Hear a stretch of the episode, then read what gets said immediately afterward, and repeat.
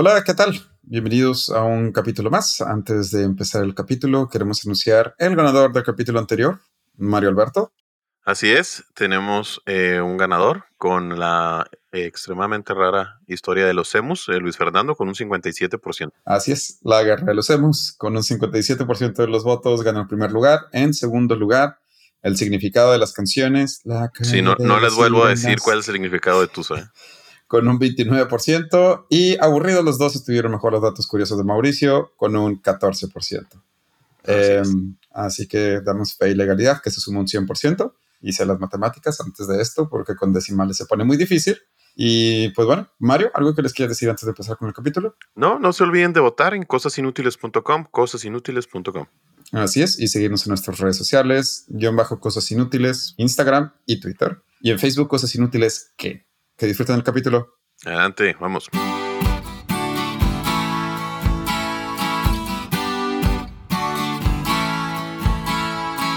Cosas inútiles que tienes que saber.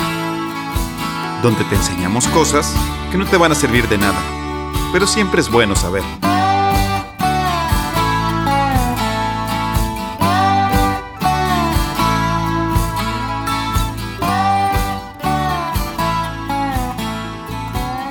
Hola, hola. Bienvenidos a este, el undécimo capítulo de cosas inútiles que tienes que saber. Así es, un décimo. Ya saben, que, por decir, ya saben que me moría por decir ese número.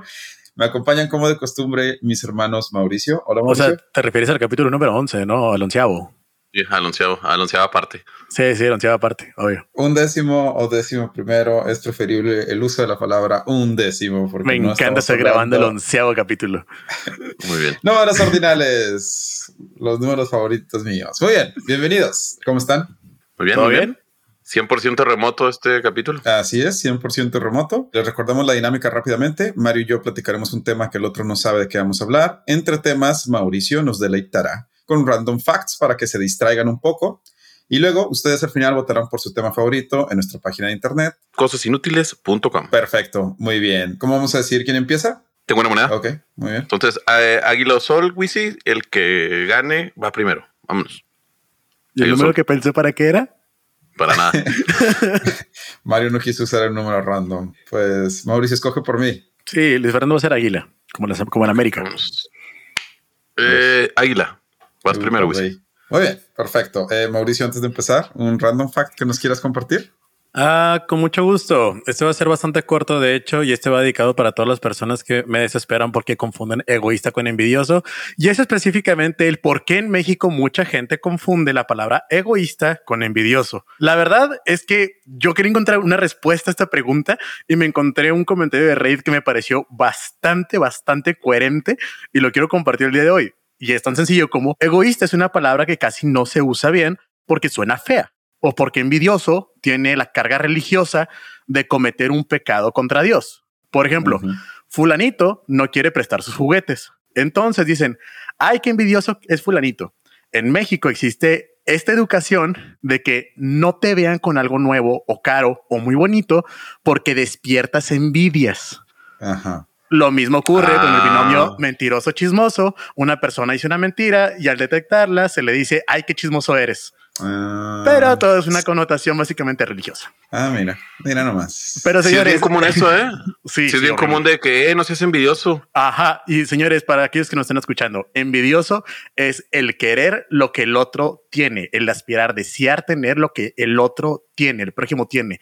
Egoísta es no querer compartir, prestar o simplemente este, convidar de lo que tú tienes. Bueno, perfecto. Después de esa explicación en el uso de palabras que sí es cierto, a muchos nos molesta que usen envidioso por egoísta. Sí es así, ¿verdad? Envidioso por egoísta es el que, es el que mucha gente usa mal. Sí, dicen envidioso, para querer decir egoísta. Ok, bueno. Después de eso, vamos con mi tema. Pónganse en esta situación hipotética. Yo sé que de seguro les han dado un centavo por cada vez que les piden esto. Imagínense que son un pastor de el milenio 4 antes de Cristo. Ok.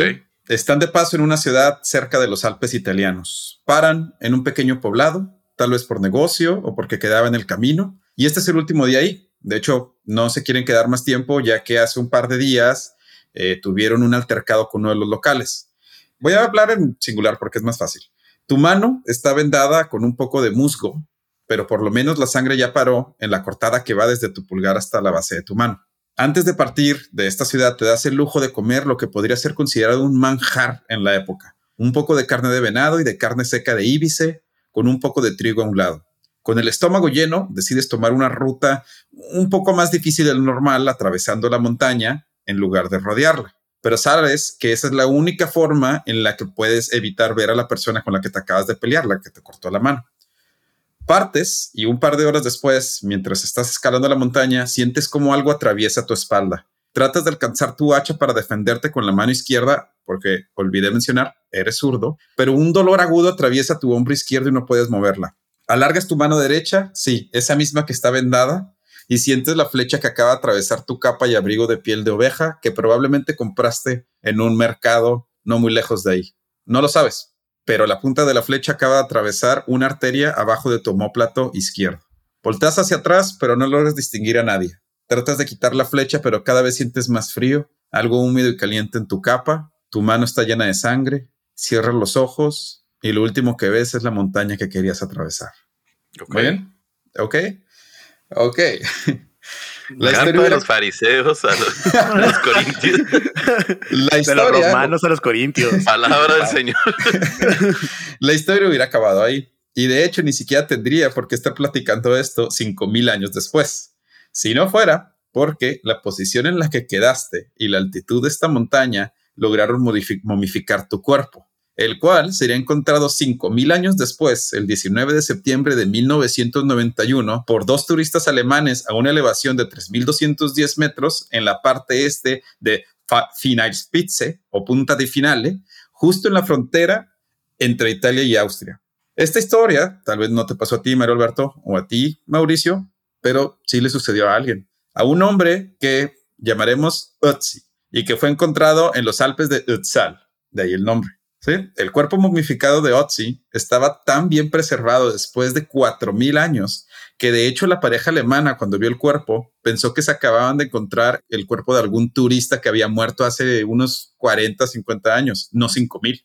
Helmut y Erika Simon reportaron el cuerpo y un grupo de gendarmería que cuidaba la montaña lo recuperó el 22 de septiembre del mismo año. Cuando por fin lograron sacar el cuerpo, se dieron cuenta de que probablemente tenía un poquito más de muerto de lo que le habían calculado.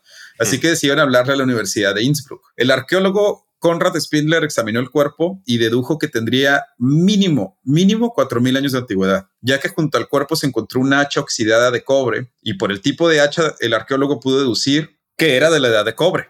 Exámenes a tejidos del cuerpo y de la ropa del hombre dirían que era de alguien que probablemente había vivido entre el 3359 y el 3105 antes de Cristo con un 66% de posibilidades de haber sido entre el 3239 al 3105. Yo sé que se están preguntando, ¿cómo sabemos todo esto? ¿Cómo sabemos que era zurdo? ¿Cómo sabemos que le perforó una arteria del homóplato? ¿Cómo sabemos lo que acaba de comer? No es como que Otzi se haya levantado y nos haya platicado su historia. Deja tú eso, o pues sea, le cambiaron el nombre, dude. o sea, ese vato se pudo haber llamado sí, Joseph tú, y, ah, no, vamos a ponerle Otzi, ¿por qué? ¿Por, qué sí se parece a la montaña, dude? Está cerca de la montaña Otzal. Sí, ¿Conoces un Otzi derecho? No. ¿Verdad, no, que, no? ¿verdad que no? el cuerpo de Otzi estaba tan bien conservado que no necesitaba hablar, ya que se pudo hasta recuperar pedazos de la comida que aún no estaba digerida en el estómago de la momia. Sabemos que Otzi no era muy alto, porque medía apenas un metro sesenta, pesaba unos 50 kilos, tenía 46 años de edad, era zurdo, calzaba del 8 americano, tenía ojos y cabello café. De hecho, los ojos seguían en sus cuencas cuando los encontraron, aunque era imposible saber el color, eso lo tuvieron que sacar con estudios genéticos. Era sangre tipo O positivo, era intolerante a la lactosa, tenía una enfermedad genética poco común hoy en día que hizo que no tuviera la costilla número 12, el par de costillas número 12, tenía caries, una infección estomacal, una enfermedad en la piel llamada Lyme, padecía de dolor en las rodillas, cadera, hombros y espalda, tenía 61 tatuajes, disfrutaba en su tiempo libre de hacerse acupuntura para relajar sus dolores y probablemente había pasado por una época de varias enfermedades y malnutrición unos meses atrás. ¿No sé qué de tatuajes? Sí, sí, 61 tatuajes. O sea, básicamente este monte se estaba burlando de toda la gente que se partió el lomo en Egipto para poder momificar a sus faraones. Ah, exactamente. Y últimamente estaba genéticamente predispuesto a arteriosclerosis y tenía problemas del corazón. Aunque el linaje de Otzi ya no existe por el lado materno, sabemos que todavía tiene algunos parientes lejanos viviendo en unas islas del sur de Italia. Se ha encontrado parte del genoma de Otzi en gente en las islas del sur de Italia. Se sabe que fue de un grupo de humanos que emigraron a Europa entre 8.000 y 6.000 años antes de su muerte para establecerse en la península italiana. Se cree que pasó su infancia cerca del pueblo italiano de Feldturms, pero que probablemente después de eso vivió unos 50 kilómetros al norte de este poblado. El cuerpo del hombre que estaba tan bien momificado, nos ayudó a sacar muestras de su cabello, piel, ropa, intestino, hacerle una radiografía para ver el interior de su estómago, tomar muestras de la comida que estaban dentro de ese estómago. Por eso sabemos con exactitud qué fue lo último que comió. Es decir, hasta se pudieron sacar células rojas completamente intactas de las venas de Otzi. Y esto, obviamente, nos abrió una puerta que no conocíamos sobre el día a día de la gente en la Europa durante la edad de bronce. Y la oportunidad de clonar a, Joseph Tooth. Perdón, voy a decir Joseph. Espero que se haya llamado Joseph. se cree que Otzi era un pastor o un mercader y que tenía una vida cerca de la herrería, ya que se encontró un alto nivel de arsénico en su piel y en su cabello. Se cree que fue asesinado probablemente por la misma persona que le generó la herida en la mano derecha, porque como les dije, tenía una herida en la mano derecha que se había cubierto con musgo. No estamos muy seguros de su profesión, sabemos que viajaba bastante. En su cabello y ropa se encontraron rastros de polen de lugares como Asia Central, Turquía, los Balcanes e Italia. Su vestimenta era más allá de la de un hombre común. Un zapato impermeable de piel de oso relleno de césped del tamaño 8 americano o 10 mexicano cubría su pie. Solo uno. El otro se encontró cerca de su cuerpo a unos cuantos metros de donde encontraban la momia. Además de eso, Otzi fue encontrado cerca de un sombrero de piel de oso pardo, una capa de piel de oveja de la región y un abrigo de piel de la misma especie.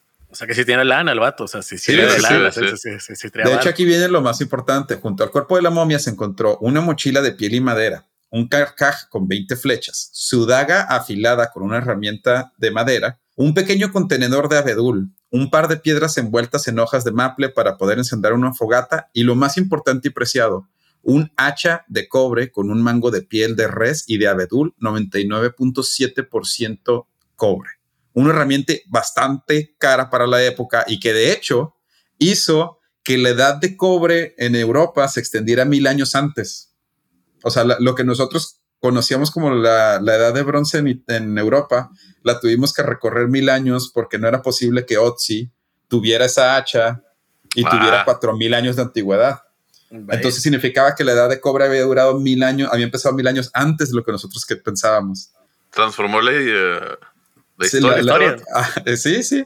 Reescribió. Como ya mencioné, su última comida fue un poco de trigo, carne de venado y carne seca de íbice. Esto lo sabemos ya que gracias a una resonancia magnética se pudo encontrar su estómago que después de la muerte subió a su caja torácica y se encontraron estos rastros intactos. Su genoma ha sido decodificado completamente y ahora los científicos están enfocando en su sistema digestivo, sobre todo en su flora intestinal, para entender las bacterias que ahí vivían y tener una mejor idea de la dieta y las costumbres no solo de Otzi, sino de los hombres europeos o de las personas europeas durante la edad de cobre. Eh, para cualquiera de ustedes que tenga el tiempo, les recomendaría buscar fotos de este hombre. Eh, la verdad es que el cuerpo está bastante bien preservado y es sorprendente cómo uno puede incluso reconocer las facciones del rostro después de 5.000 años. Se descubrió en el 91, pero durante los últimos 30, 31 años se ha, investigado el cuerpo y cada vez que sale una nueva tecnología de investigación y de, eh, de, investigación genética o de arqueología, se le hacen estudios a Otzi. De hecho, está en una cámara especial con, con una temperatura regulada para poder mantener sus tejidos eh, saludables, entre comillas. Y me acuerdo mucho de una revista de National Geographic donde sí, la tenía la cara. sí, sí. sí. Sí, sí, sí. Y es una noticia muy eh, que, que, pasa mucho tiempo y de hecho se espera que para el 2050 se pueda sacar todavía más información del cuerpo de Otzi.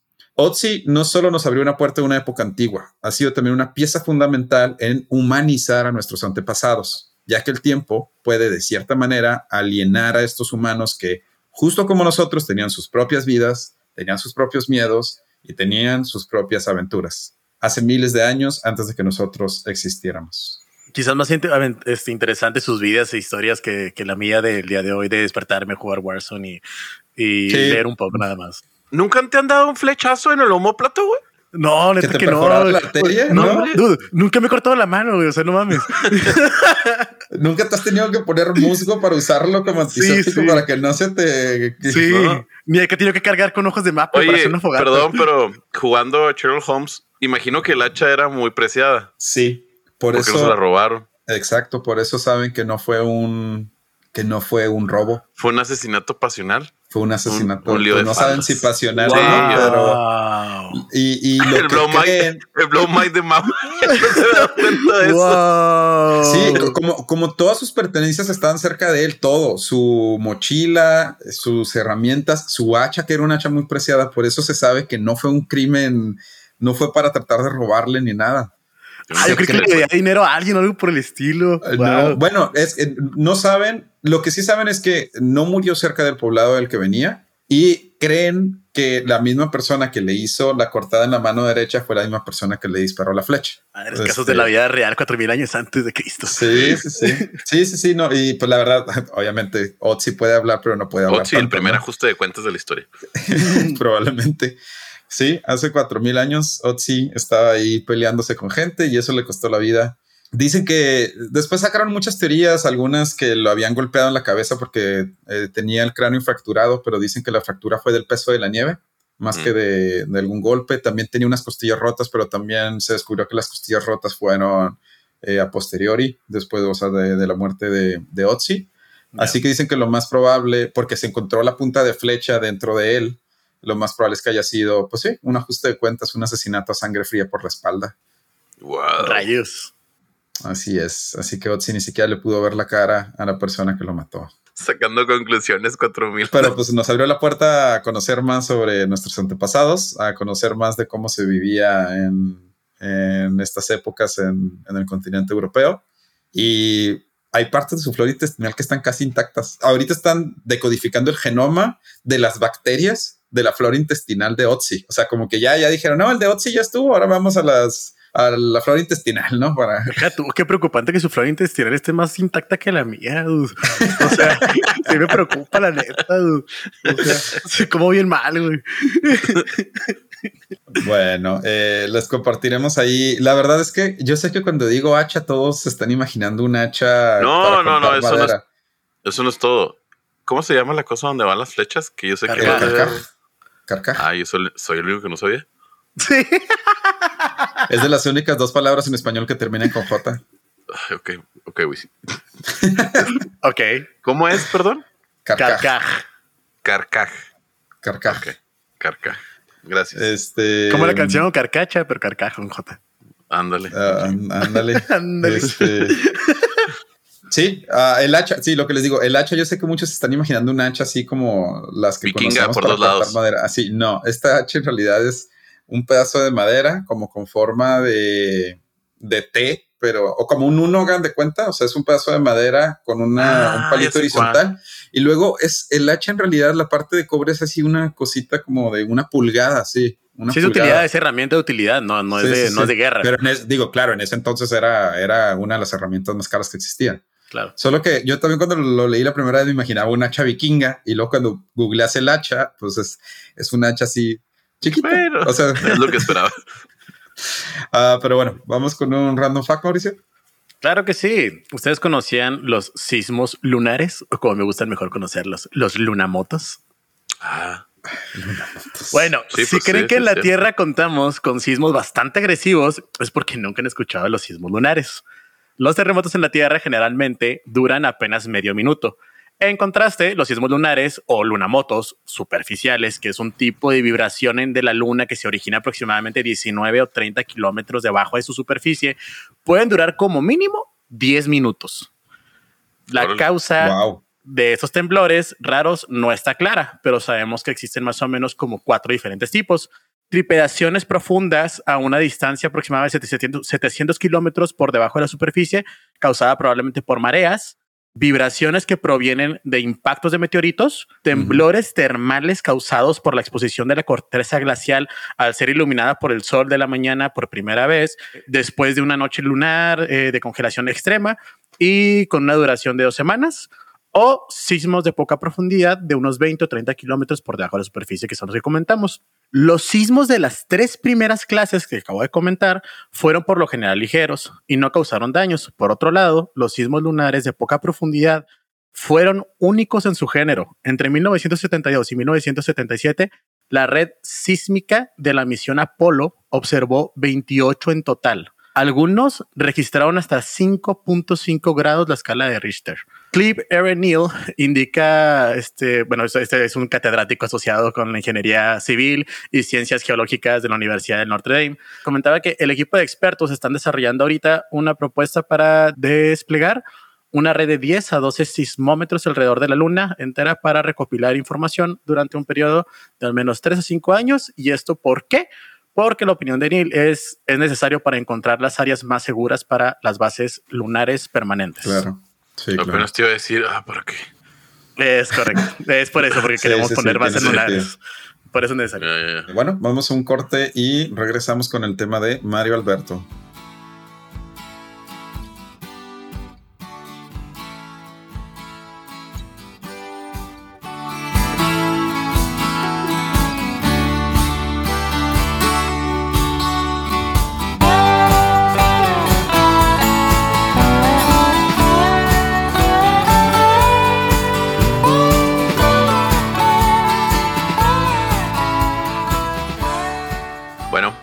Es mi turno de dormirlos un poco. Este capítulo lo titulé Sí, pero esa ya no está.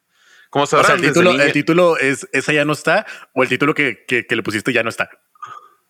no, no, O el sea, así la, es- pone- así la vamos a poner, el de Otzi y, Sí, el de sí, pero esa ya no pero está. esa ya no está, exactamente. Ah, muy bien. ok. Paciencia, la virtud de la paciencia. Ahí les va. Como sabrán, desde niño he estado fascinado con las historias sobre los Juegos Olímpicos, no solo por la gloria que conlleva ganar una medalla olímpica, sino por la suma de historias que se encuentran detrás de todos y todas las atletas. Desde la reactivación de los Juegos Olímpicos de la era moderna en 1894 hasta Tokio 2020-2021, la humanidad, la humanidad ha sido testigo de cómo existen personas que han llevado su cuerpo al límite por alcanzar la gloria olímpica. Sin embargo, existen historias como las que estoy a punto de contarles, donde el entrenamiento riguroso, los desvelos y demás sacrificios que tiene un atleta en su día a día no fueron suficientes. Estas personas no solo lograron superar obstáculos dentro del deporte, sino fuera de él.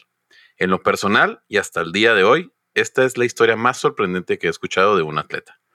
Muy probablemente ustedes dos ya se lo saben Yay. O han escuchado más o menos de qué se trata.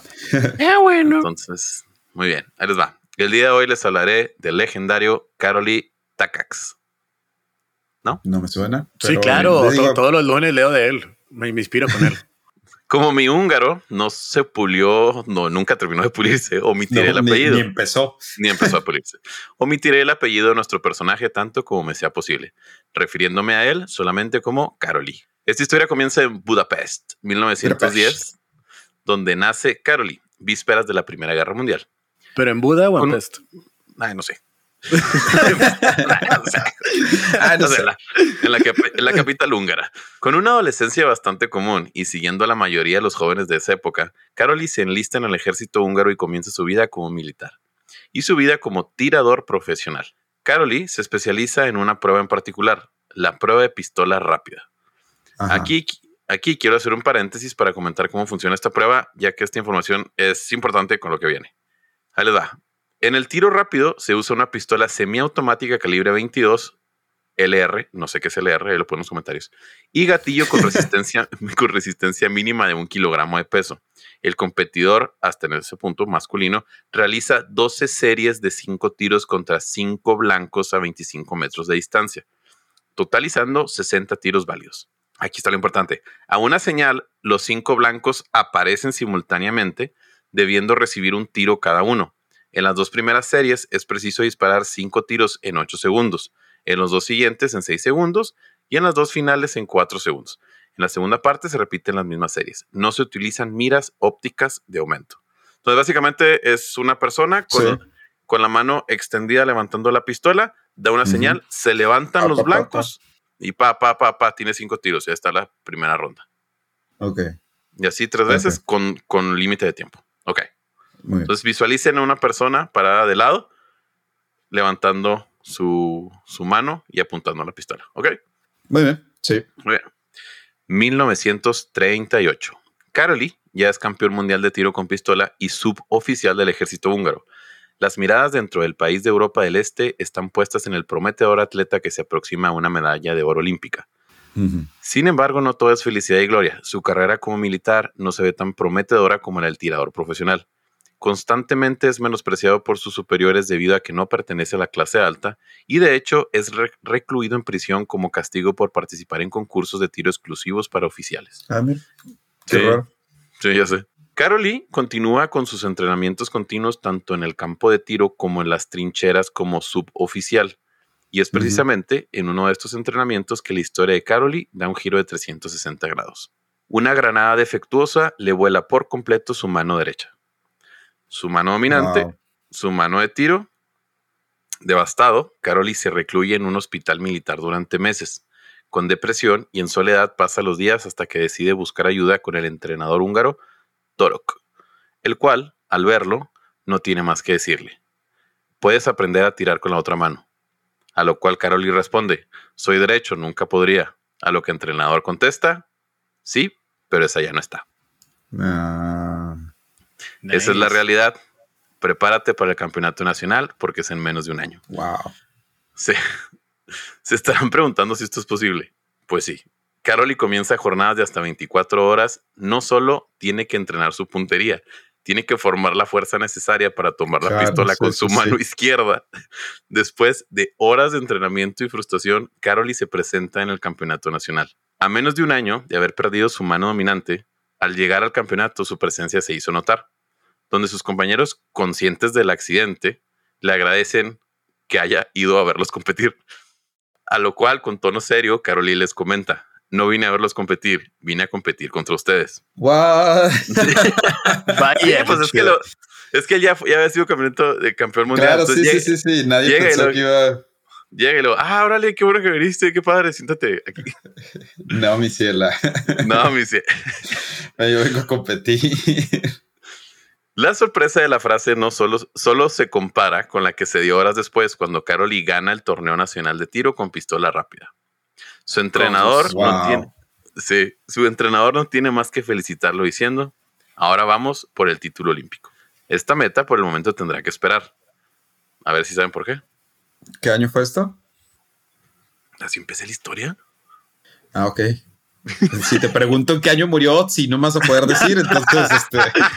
Hace cuatro mil años solo. Ah, no, bueno, Cuatro mil años antes de Cristo. Ah, ok, en 1938.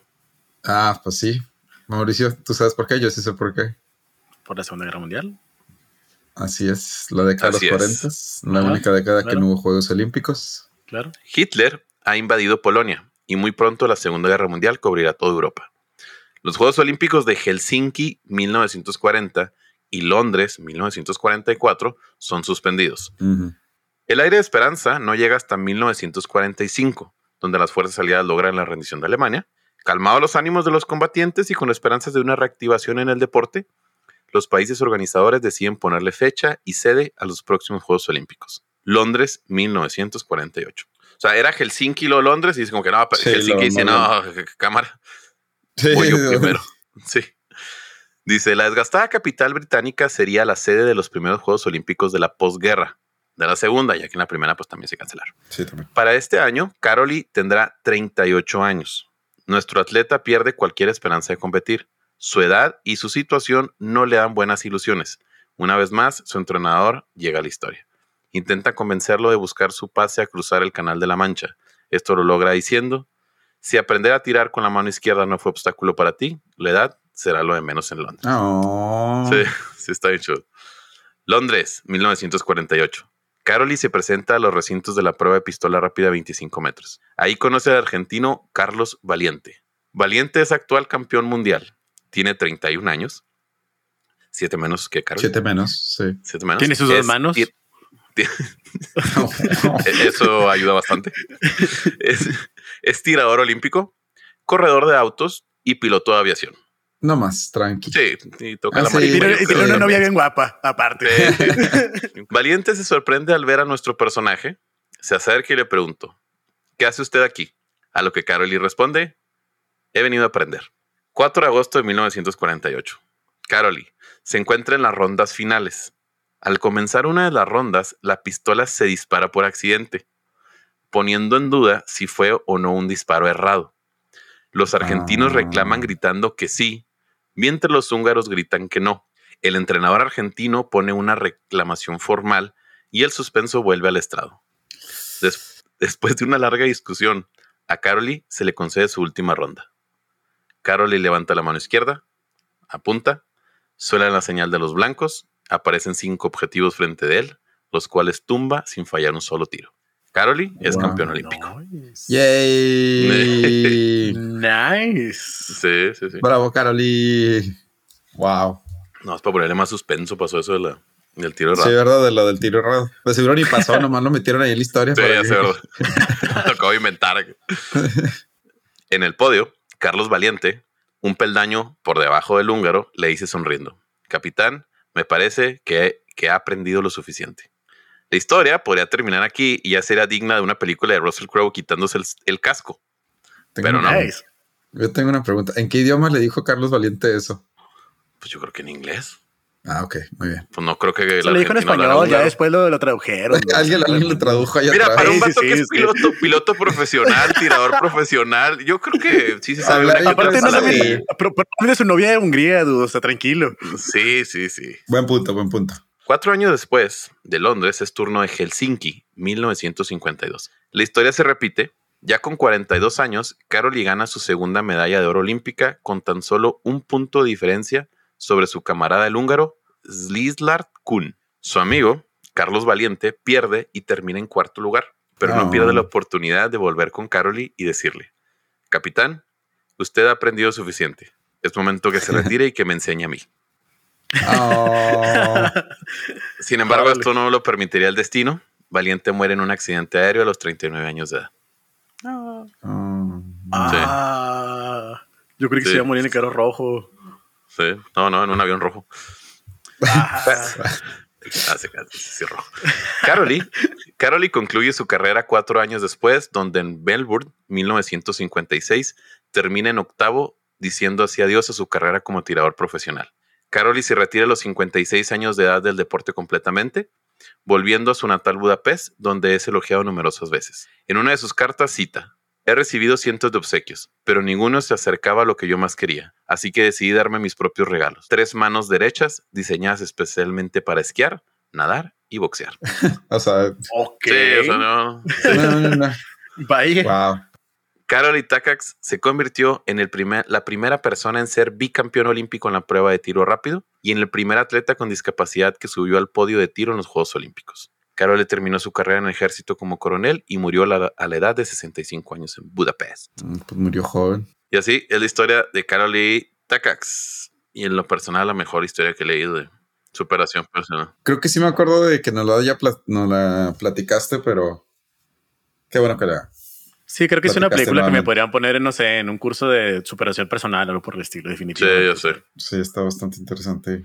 A mí me la han contado que, que había perdido la mano en la guerra y así, pero ya, ya No, fue en un entrenamiento, dijiste. Fue, fue en un entrenamiento. Y sí peleó en la guerra, o sea, pues supongo que sí, ¿no? Por el rango que tenía. No, no, no es, y es que el entrenamiento fue antes de que iniciara la Segunda Guerra Mundial. Ah, sí, cierto. O sea, pierde la mano antes. Pierde la mano antes. Un punto. Sí, además que gacho que justo antes del entrenamiento es cuando el- la década que se cancelan los Juegos Olímpicos.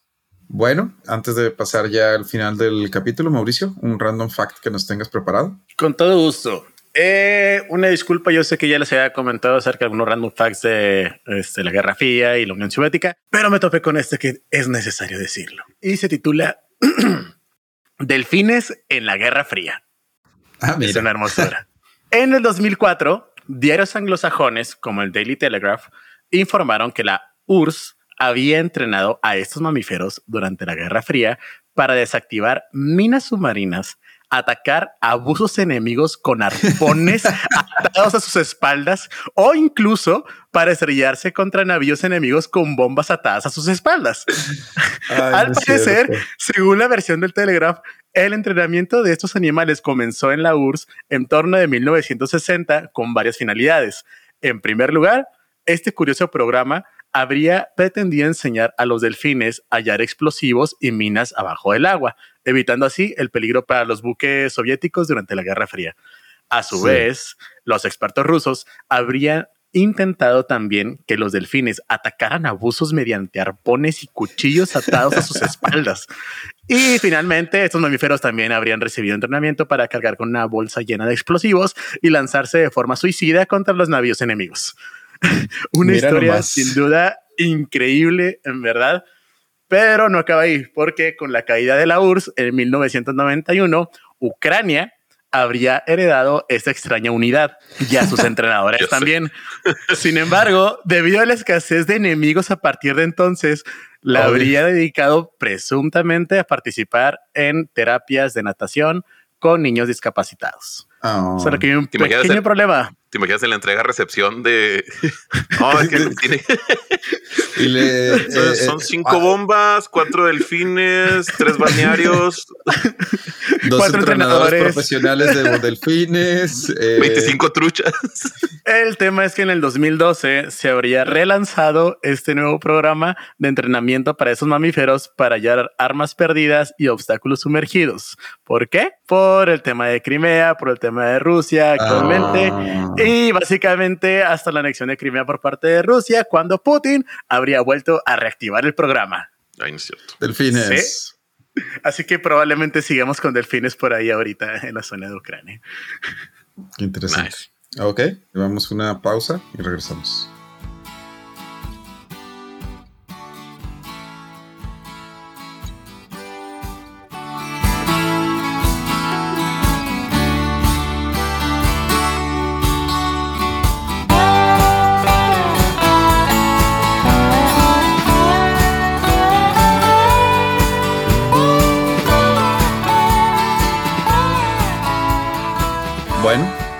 Pues así termina nuestro undécimo, así es, uno, uno, undécimo o décimo primero. Qué gusto haber grabado el onceavo capítulo. El onceavo, me gustó mucho. Eh, muchas gracias por escucharnos, eh, Mario Alberto.